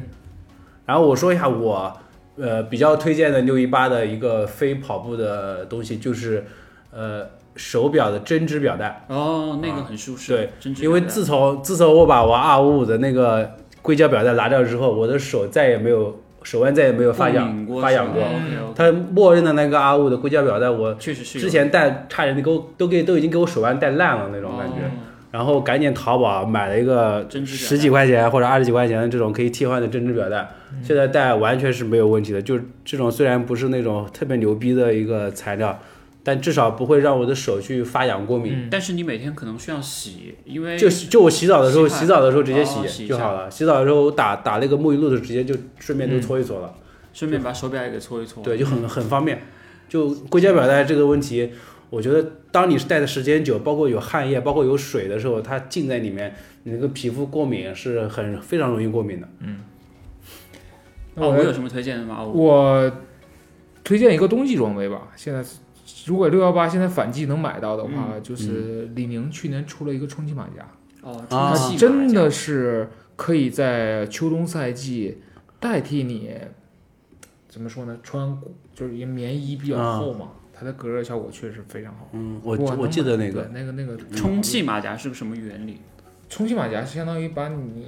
就是很简单，就是我们泡面外面有个桶，它等于等空气跟你皮肤之间嗯隔一个隔空气离层它是咋对咋充气呢？吹，啊哦我操这么 这个 还超是吹，这个挺有意思 的。这就不需要吹得很满，你只要大概两三口气，它就能达到一个基础的保它暖的度透气性好吗？你不会它捂得很难受的那它种。不这就是你冬季就是比如秋季赛前去穿，而且你在深圳这个东西用得上吗？那么热的地方，呃深我一般就是出去比赛的时候哦用，那深圳基本是一个用不上的对状啊态，。但是你刚才讲到一个特别好的一点，就是反季买，对对，就比方说我现在去买看羽绒服， 对，这个真的有可这能个反能季找到特别好的哦是，但是要那一代产品真的是要特别经典，或者说你觉得特别好的时候，你反季去买嗯是一个思路，对是一个思路。对，这点我真的还没有想到，嗯我想你可以。买个冬天穿的东西，一个从南方来 的人告诉我们说要买一个这种充气马甲， 我说他吹那个还行。是啊毕竟骨子里是个东呃北人。 ，OK， OK，下面我们再推荐一到两双你们六一八推荐的跑鞋。可能还是会推荐路霸二吧，就是嗯回归、回归这种类似于赤足或者是自然脚感的同时，又是一个比较适合通勤的跑鞋。嗯嗯，但是如果你是刚刚开始穿的话，还是会建议你先适应它，嗯或者是你大体重人群的时候，先考虑说你能不能够驾驭它，或者这双鞋嗯能不能够带给你足够的保护，你再开始穿嗯会比较好一点。因为没有哪双鞋是适应所有人群的，对目前还没有遇到过。六八二，如果你真穿不下来，你就把它当成通勤鞋穿。，对，也可以，就好了也可以，对是的其实三百多块钱买一双能够百搭的通勤鞋，其实也挺划算的。嗯，是的，确对实是吧这样。大牌子，安踏中国市值第一了， 大牌子了，是， 对吧？对，哦我我是持同样观点的，嗯我会推荐百欧八二。都推就荐百是优从吧。很简单，就是这个夏季又兼顾透气，嗯，然后走路又舒服。呃，日常来讲，其实大家买跑鞋，更多人选择的是它的通勤性能。嗯，啊，这双鞋从低坡差的脚感，包括它的缓震能力，都完全可以 cover 住这部分需求。然后哪天你觉得自己跑得不错，提脚就跑，又斜又轻。那我还是推荐那个飞然二。我以为他会推荐坦途。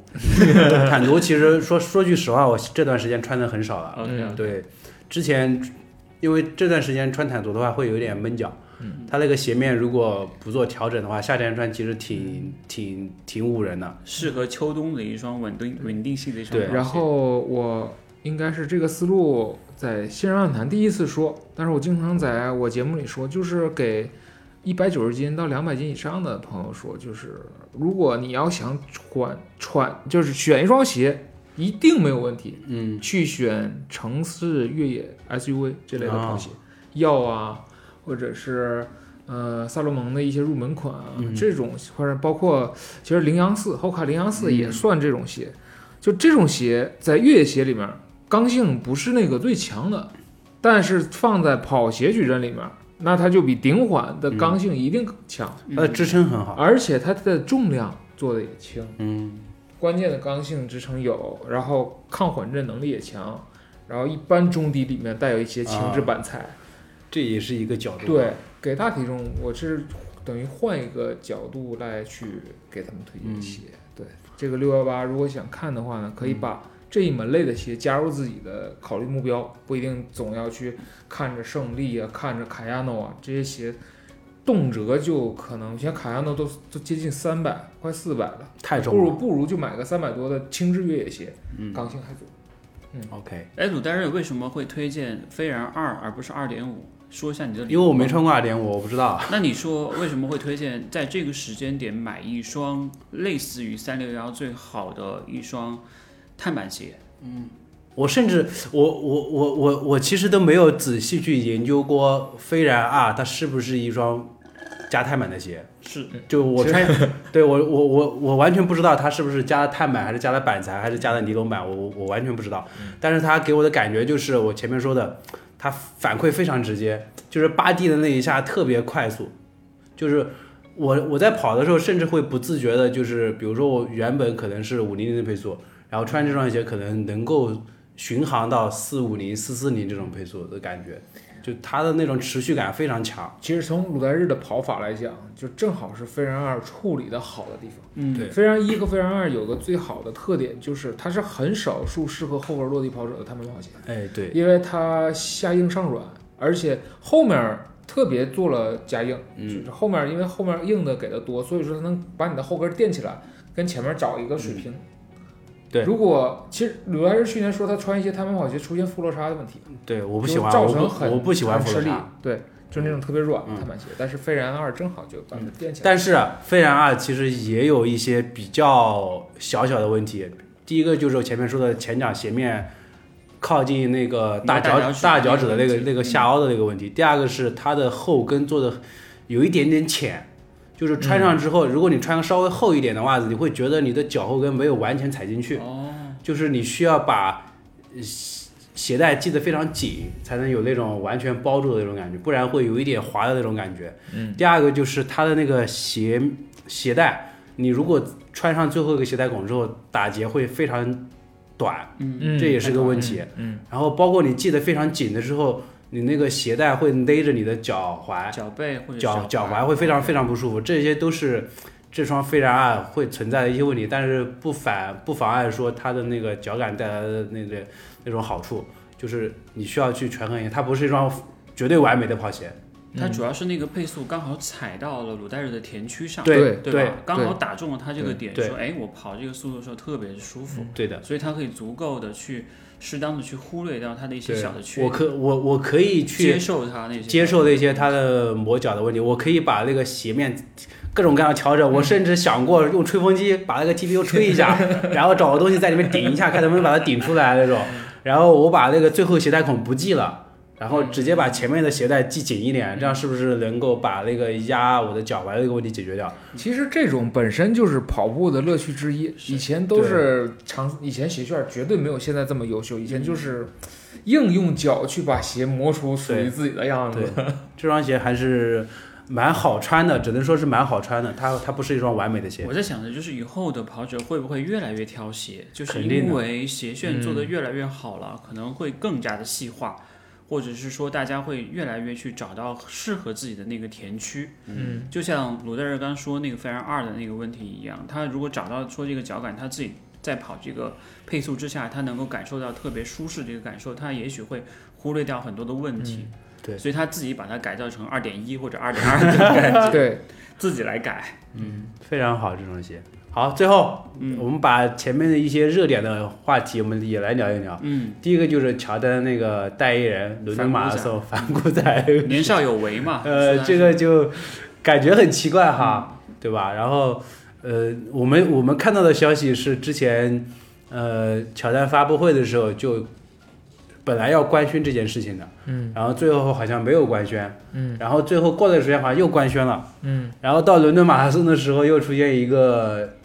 反转反幺转蛾子，幺蛾子。然后现在好像也不了了之了。嗯就这件事情，你们两位怎么看？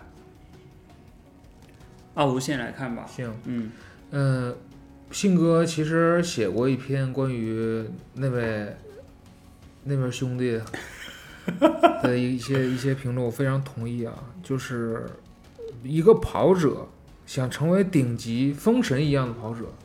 一定是道德或者品质上不能有污点。嗯就是你快是一方面，还有就是，就这件事情让人让我觉得非常遗憾的就是，呃，在伦敦之前，呃，中桥其实产品力是没有问题的，我们哪乃至所有国产品牌现在就差一口气，我们都希望哪天国产品牌有一位世界级的运名动将员，站台嗯即可。嗯嗯，来来让我们就是我们没事儿说跑鞋嘛，然后我们有底气跟各位消费者介绍的时候，就这是某某某大满贯，某某某世界知名赛事，他拿了第几，这个太有说服力嗯了。现在就差一口气，我们从自己角度，我们穿的鞋够多，横向有的对比，我们知道啊国产竞速已经是做到，真的是就是在世界上你也能排得上了。嗯但是你这个时候你在跟其观众说的时候，多少在没有一些佐证和背书的情况之下呢，你这个话说的是略显无力的。没有底气。对，所以说当这这位黑人兄弟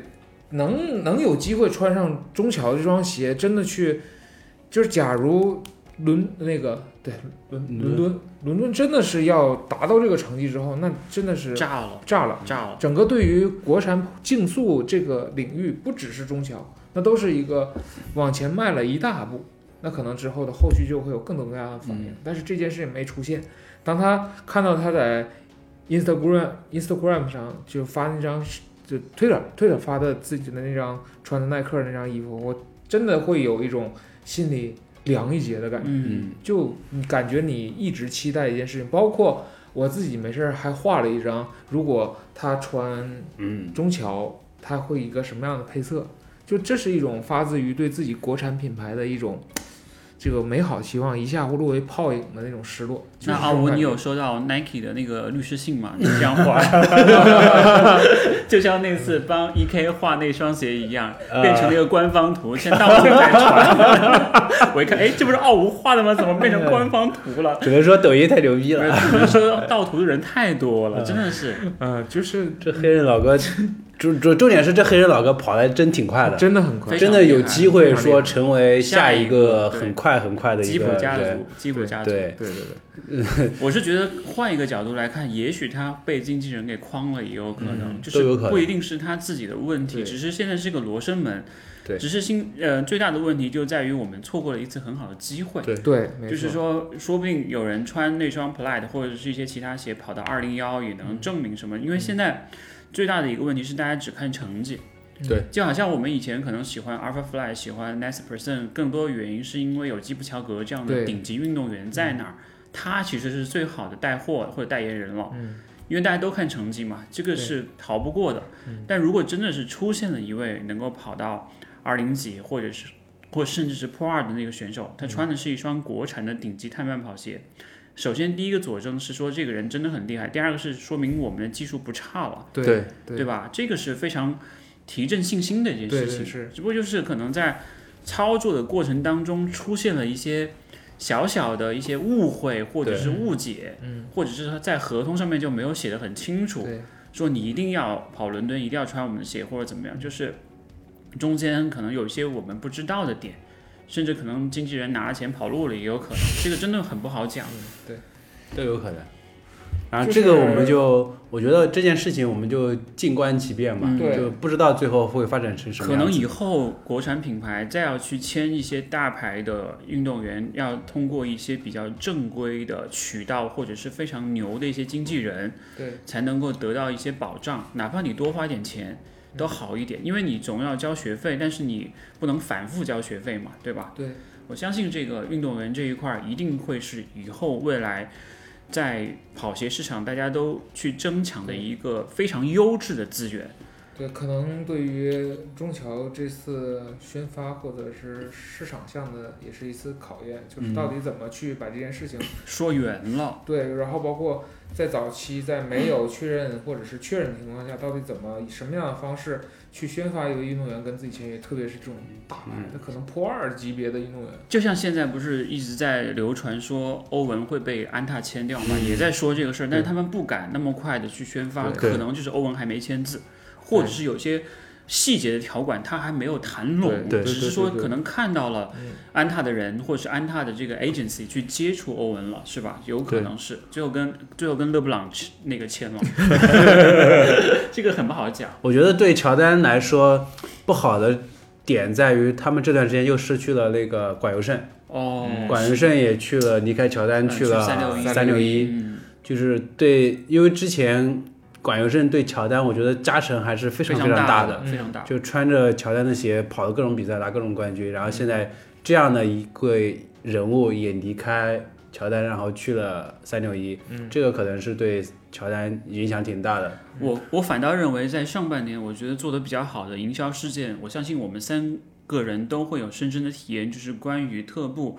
花百万重金去奖励那些啊破纪录的两位选和手谐的这件事情。梁少辉，对于他们来讲，对于我们来讲对也是一种提振，就是我对们自己的鞋子也能跑到二零七、三零这样的一个水准了。对，就至少在亚洲人里面，虽然你可能跟日本还是有点差距，但是已经非常强了。嗯那么长时间的一个国家纪录被破掉，十几对于年，我我认为对于大家去看特步的鞋子也是会有一定帮助嗯的，甚至鲁代尔会说，哎，为什么特步这段时间没有声音了？可能他们就在闷声发大财，说我要去搞四点零，是吧？是要有嗯呃说是四4.0点零没了，要出五点零，哇，直接跳过四点零，嗯 或者是说我要出四点零 Pro，或者说有一双更强的鞋子会出来，都有可能。但确实从特步三点零出来之后，声音没嗯有已经很久很久没有特步的新鞋出来，嗯包括匹克也是一样，就没有那种碳板跑鞋出来。就虽然像像何洁、杨少辉、董国建他们还是在穿着呃特步的幺六零、三点零 Pro 去跑，包括像焦安静还穿着匹克的鞋去跑，但是都是很久之前的鞋子了，没有新鞋出来。就是今年匹今年特步，我觉得最成功的营销可能不是鞋子的营销，就是那一件破纪录，然后国人竞速中奖那一件对营销国，人但是竞速跟这个跟他的鞋子本身的营销是没有关系它的。的产品还没有跟上，或对者说没有嗯赶上这个节点，他们对谁都没有想到说无锡能够跑到那么疯狂。嗯，对，我觉得特步牛就牛在他对于马拉松的深耕，他就是选对了赛道，这个对就是专注给他带来的好处。嗯然后从鞋本身，我因为挺多观众一直问我为啥不测幺六零 X 三点零 Pro，嗯，呃，我把它买回来了，穿完之后，我觉得还是横向对比，我认为这是这个星球上最好的碳板跑鞋。嗯，嗯，对于我来讲啊，就是可能有人同意或不同意，但是它是国家纪录鞋，它配出现在我们国家最好的运动员脚上，对真的会有加成的。那双鞋是完全慢不下来的，我认为这是我穿过最激进、性能最爆炸的一双碳板跑鞋，嗯所以说。 我非常愿意等等多久都行，它的4.0出来或4.0 Pro，、嗯因为它具备这个产品力。你现在3.0 Pro，我认为再撑一年也没有问题。嗯，它跟现在今年出来的超级碳板也是一个梯队之下的，嗯，就是这样。啊、也我也非常期待它的二六零 X 到底能改成什么样子。二六零还是会比较偏向于训练上就是面，就是二六零， 260不是被你骂得非常惨吗留留一个问题就是二六零改成什么样？就是我就特步这个 X 这个严肃矩阵一直都是国内的佼佼者啊。二六零 X 是就是即使我骂它，我也是三十公里之后最后五公里出了问题，是嗯不适合我，把我才上了。但是这双鞋不影响，在一些高水平运动员里面，它用、用的还是比较好的啊。如果它能改的更好了。就是那是最好的，真真的是非常好。 OK，下面还还有一个问题就是，我们前面一直在说路霸二，啊嗯但其实今年的路霸二的宣传很克制，是非常克制的。非制去年路霸一的时候就铺天 盖地，铺天盖地，也被 B 别站人过年吐槽过嗯，被网友也吐槽过说 pass 哥，就这种东西很多，嗯六边形战士对成为了一个六东六西。边形战士。 可就你还们怎行么看今年？因为本身我们三个都是有有有参与到这个嗯宣传当中的，你们怎么看这件事情？我认为是个好事，是回归理性和回归产品本身的一件好事。嗯，因为你在社交媒体上，包括我们三个人也会在说，其实真正支持你的人是沉默的大多数，对真正会 diss 你或者是去挑刺的人，可能是一些带节奏或者是一些少数人。我们能听到不同的声音，但是我们需要听到的是一些比较理智的声音，对而不是光靠情绪去发声。对，对靠情绪去发声，其实是一件很容易的事情。嗯我就骂就好了嘛，我就天天骂那个谁谁谁建体育场这个事儿，我就骂他就好了。那 有什么结果？结果是解决不了任何问题的，对对吧？所以我认为现在的这种营销方式反而是会给他带来长期的好处，就是他能够克制一点，嗯就好像呃说什么有有一句话就是什么什么那个喜欢是一种什么爱是克制。嗯我觉得其实稍微克制一点，也许能够对于他的长期的口碑嗯发酵会有好处。包括像我们接触的小石，他会经常会跟别人说你不要买路巴尔，为什么？因为可能你的大体重不适合他，还经常会跟我们讲你要把他的缺点都讲出来。嗯对其实这才是一种比较真实和比较真诚的交流方式。嗯如果我们都是一味的吹的话，人家会更加的反感，说嗯对你收了钱了，你查了饭了，你们说的都是好的，你们不用花钱买鞋，但是我们只是想要通过我们提早。参与进去得到的一些反馈，真实的反馈给到大家去做参考。嗯也许我跟你不是同一类的人，或者是我跟你的那个水平也不太一样，跑步的方式也不一样，但是我能给到你一些真实的参考，嗯这就够了。从我的角度来讲，你会发现，从路霸一代的宣发，呃，从我主做的这个 B 站平台，就会有一种变化，就是从那儿开始，大家对于高情商这件事情就变得特别的反感，就开始逆反这种营销方式。嗯从那一个点开始，嗯啊，以至于延展到路霸二代，你会发现，其实我原话说的是，这双鞋可能对于我这个体重，八公里我会把它踩穿，可能出现麻的情况，可能我更多的希望它是一双很好的旅游鞋。嗯，其实这其实这句话本没有什么问题，但是由于这些所谓的战后创伤， 就会让一部分观众他会觉得。你是不是在高情商？是不是觉得这双鞋不行？所以说你找这种高情商方法说它是旅游鞋，嗯，这个就是遗毒，这个就是过分营销的遗毒。嗯你这个也不能怪观众，因为以前确实说的太狠对了。其实当年制定六边形这个营销方式的时候，我那期视频其实我并没有参与到宣发，我跟浩然一人买了一双，然后回来试。当时我第一反应就是也是震脚，但是你要多跑。嗯，然后当时我觉得这双鞋如果对于我跟浩然，我日常跑场地训练有针对性的马拉松的课表，你拿这双鞋非常好，它是一双呃去掉了所有这种助力的，让你自身发力的一双很好的训练鞋，在这部分我推荐。但是你要说你去拿它去做一些你基础不是很强而厚底穿惯了的人，嗯其实一代也是这个这个对感觉的，你不会有太好感受的。嗯但是你就会发现，到了路霸二，当你接了这个这种宣发参与进来之后呢，有人就会觉得，当时你路霸一可不是这么说的， 就这个，现在来讲就是找到对的人，把一双对的鞋卖给你该卖的这些人，其实比。比如说这这一百双，你就卖给这一百个人，这一百个人适合了，那这个口对碑发酵会让更多适合人买这双鞋。对的，如果你把这一百双鞋挑一百种人卖，比如说只有百分之三十适合，那那百分之七十人就就绝对就是骂死你这双鞋了，是这样就会造成了路霸一这个结果，其实是不适合的人买了一双，他自对这这双鞋我感觉他还是偏向于严肃跑者的，是带有对一定的设计师和跑鞋企划执念的一双鞋，是嗯献给普通的严肃跑者的一双普通的训练鞋，对对吧？我觉得这样的定位会更好一点。如果你把他的这种就是所谓的普适性说的太强的话，会让很多人产生反感。它其实普适性没那么强没。有那么强，对但是二对代会比一代的普适性要更好一点，要更好一点。对至少它调教出来的那个脚感不会像一代那么硬核，一嗯代包括我穿我都会觉得有点硬，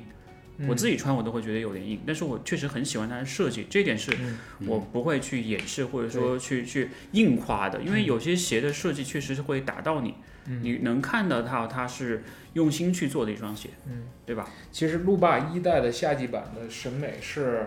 呃，更偏向于大众化的审美。嗯其实二代的审美可能会有点两极分化，有人会觉得，哎，这个鞋真的是很很漂亮，做的很独特。然后有一部分人觉得这个顶视图多少有一点太宽了，我接受不了，臃肿，之后会有这种。好吧，下一个我们再聊最后一个话题，就是闷声发大财的三六一。嗯，就三六一它本身它的营销做的是非常非常少的，嗯，然后包括网上对它的讨论，其实也没有想象中的那么多嗯。然后，但是它的产品本身，包括它在跑者中的口碑，其实是在慢慢发酵的。这个发酵的过程是往上的那个过程，然后给人的感觉好像是他没有做什么东西，做很多东西，但是他好像是一直在往上走的一种状态。嗯然后两位怎么看？产品力决定一切吧。对如果产品力足够的话，其实你的营销只是一个催化剂，或者是一个呃叫做怎么说，是一面双刃剑。没错，我反倒觉得，其实现在可能很多品牌会去控制营销的预算，其实是件好的事情。就像我们刚才讲到路霸二，你这个比较克制的营销方式一样，是能帮到他的。嗯，你反倒如果这个这个跑鞋的产品力支支撑不起它所。呃，面对的这个营销的市场的话，其实是会反斥到他对的，会反斥到他说，是不是真的有那么多人能够接受？所以我觉得，其实闷声发大财更多的是因为它的产品力是够的，嗯至少它不会有什么太大的硬嗯伤，或者对说有特别模糊的市场定位，说我既要又要，嗯我只要有一点或者有两双鞋能做成爆款，就已经很不错了。嗯，包括像我们几个人都比较喜欢像那个标速二点零嗯 Pro 那双鞋一样。有一双或有两双这样的鞋，能够在它矩阵当中像一颗明星一样，对它，其实是有辐射作用的，对，会让你不自觉的产生说我要去试试其他的鞋款，嗯这个是，而且我最开始了解到三六一是它的国际线嘛，大家都知道它的国际线可能跟亚瑟士有一些关系或者怎么样，就很像的那种设计理念。但它现在回过头来在国内市场的耕耘，我认为它可能在营销上面不会投那么多的钱，但是对它会把它的产品力慢慢的都拿回来，嗯，都用在这种国国内发售的这些跑鞋上面来，可以让国内的跑鞋市场更加多的消费者能够接触到说，哎，我三六幺是在用心的去做鞋的。嗯，这个是比较难得的一件事情。对就是三六一之前跟马爷做了一期节目，嗯，它就是我们自己的adidas，有它有有那的种它感觉的这个矩阵一一都能对得上，嗯包括它做鞋扎实的地方就在于去年的这双 Sperry S 二，国内应该是唯一在顶缓基础慢跑鞋上能让大家既训练又负责大家日常轻松跑的这种这种类似于缓震级别的万金油属性，嗯它应该是最扎实的。这种鞋才真正考验一个鞋厂能把这个，并不是让你轻松堆料就能对完成的，而是用最合适的搭配把一双鞋做得舒服。这是三六一能干出来的事情，就因为刚才信哥说的，他积累了那么多年国际线的做鞋的这种经验，嗯，然后他的矩阵现在也全了。其实他他的口碑是大家慢慢积累。你比如说现在，假如说路霸一是属于一波宣发给的特别猛，全全网对他好就的，全网都在在这儿，无论好坏大家都知道了。而三六一则是润物细无声，慢慢的，哎，嗯突然有一天三六一不错呀。嗯其实这种是最吓人的，对它比它比前面这种集中式宣发要吓人的多，对后继因为国这发展只要种上草了，嗯你很可能就是一个死忠粉。对的，就三六一是是这样这种感觉的。我包括我，我今年对三六一那期节目的原发想法是，那天我穿飞然一，呃，老飞然去对比飞然二的时候，简直是在回忆一下飞然一什么感觉。我突然发现，三六一碳板鞋是国内第一个尝试的，做了个硬弹的，但它软弹它都不做，就是一直在做这种产品上的尝试。嗯然后最后我会发现，哦，原来他他默默的已经把矩阵做的这么全了。这个时候你发现这个品牌有点有点东西啊。肃然起敬的一件事情。对对对对对，嗯，就是，就像那天你你们去直播那次，产品力是唯一的核心，没有其他。嗯，对，产品好，总营销只是辅助，对营销是辅助。营销永远是辅助。对对，其实有没有 KOL 或有没有这种宣传，迟早会被人看见的。对只不过说只是快和慢。嗯，有的人可能想要赚快钱，比方说，我经常跟罗大爷说，我想快，我要赚你的钱。罗大爷说不行，我们再等等。就是很多人快和慢在这个过程当中需要有一个时间，你营销，你营销可能你花，比方说一年市场费用，我花一千万去营销我的产品开发，可能只花一百万，那你肯定死得很惨。对一堆人过来骂你说你这什么买卖的这个东西是什么质量，嗯但如果你花一千万去做产品，一百万去做营销，也许会慢慢发酵，但是就对是的找到这个平衡点吧。嗯，所以一百万投在二五身上，我觉得是没有什么太大的感谢两位老板对我的认可啊。好吧， 哎，其实我最后还想问大家一个问题，就是你们会怎么样去看待下半年的一个跑鞋市场？因为也许我们在双十一的时候还会找到马对爷，如果马爷那个时候有时间的话，我们四个人还会在一起聊一聊这。等马爷放弃工作吧。嗯 太难，这个太难了，因为它太贵了。就有没有想过下半年会产生哪些有趣的变化，或者是下半年你最期待的一双鞋是什么？有想过这个问题吗？我比较期待那个飞鹏四，飞鹏四、o 嗯 k 对，呃，我比较期待的是，一个是最近穿了冠军二 Pro 以及冠军二、我嗯踏子哥非的常期待踏子哥能搞出点什么新玩意儿，嗯因为这两双鞋啊，让我我在节目里说，嗯，啊你再说人家就要说你是二大子哥钱了。二二 Pro 是坦途的平替， o k 就是他能把慢跑鞋做到这种质量了，嗯，那就说明他们肯定在认真研究东西了。嗯，所以包括我在自己节目里拿也说坦途大回家去可拆以解了是吧可？以可以试着关注一下安踏，这是第一个。嗯第二个就是，呃，我挺想看看国产的慢跑基础鞋到底能嗯不能在下半年有，还有就是特步有没有什么新玩意儿。嗯，真的，特步的新玩意儿真的很值得期待。就像是在研究一个大的大招一样，在憋大对对招的对感对对觉。对其实它一鸣很惊长人时间都没有一些太大的反馈的时候，反倒会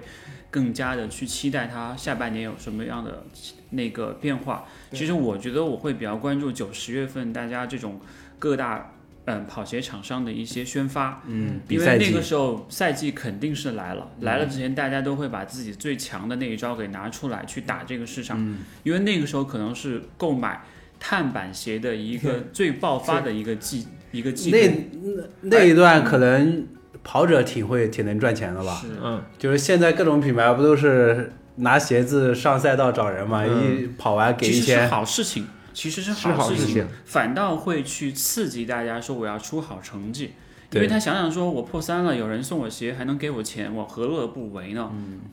能够去给大家直接反馈给到跑者的好处，一定是好事情，对吧？对真的是好事情。说不定那个时候我们能看到飞鹏四，看到飞翼二，甚至看到只进二点零，就是看到越来越卷的这个碳板鞋市场，因为价格越高，利润就越高嘛，利润越高，大家才会有。有更多的钱投入在这个市场里面来，对没因错为那个时候我一定会推荐别人买碳板鞋的，但现在这个点我绝对不会推荐你说你去买双碳板鞋吧，我觉得没有对必要嗯，除非有一双鞋你特别喜欢，你可以像反季买棉那个棉服的感觉似的，你可以说你收一双先放在那儿，但是你到了下半年也许有更好的产品出现了，嗯，那那个时候你那双鞋就只能当收藏了，对对不对？就就跟我之前有一次之前，呃，Next Plan 二打折的时候六百多块钱，呃六七嗯你百后来块钱，穿了吗？我买了一双全新的，嗯，嗯，六六六七百七百多块钱，放在家里面，然后当时好像是疫情前嗯我买的，然后后面比赛全我本来留着下半年比赛穿的，然后比赛全取消，那双鞋就一直放在家里，是啊，对就花那那个六百多块钱，六七百块钱，后来就是训练穿，嗯然后后再到后面，其实很很少有机会去穿，嗯，Nike 的碳板跑鞋了，嗯然后这双鞋基本上就穿了一两次，然后就就放在家里就就没有了。所以我个人的建议是不要囤，除非你是嗯对特别喜欢它，那你对可以囤。但是如果你觉得说这个可买可不买，我建议你就不先买。对，持币观望一定是最好的。 对，因为你未来会遇到更好的鞋 子。有个好习惯就是，当你种草了，嗯想要致富的时候，嗯，忍一下，忍一下，啊，第 二天就是再忍说不住啊， 第二天再说。如果就是第二天你还想买，那说明确实你是需要这东西了。就是忍不住想剁手啊。所以就被砍 单了嘛。他就是忍不住剁了手，但是嗯被砍单了，就让他更加理智。挺好的，钱退我就行了，好吧？然后今天也聊的挺多的，希望大家能够给大家在618选择上面有一丁点帮助吧，嗯好吧？毕竟聊了这么多鞋啊对，包括我们自己接触到的一些鞋子对，可能在未来有很多新的鞋款或者是一些新的感受，也会一一的带给大家在节目当中吧。嗯，好，以上就是本期节目的所有内容。这是由助你实现赛场 PB 以及日常装备训练神器索康尼独家冠名赞助播出的《昔日漫谈跑步播客》，我们下期节目再见，谢谢啊拜阿拜，吴，谢谢大家，谢谢拜拜拜拜拜拜拜六幺八购物开心，拜拜，拜拜，拜拜。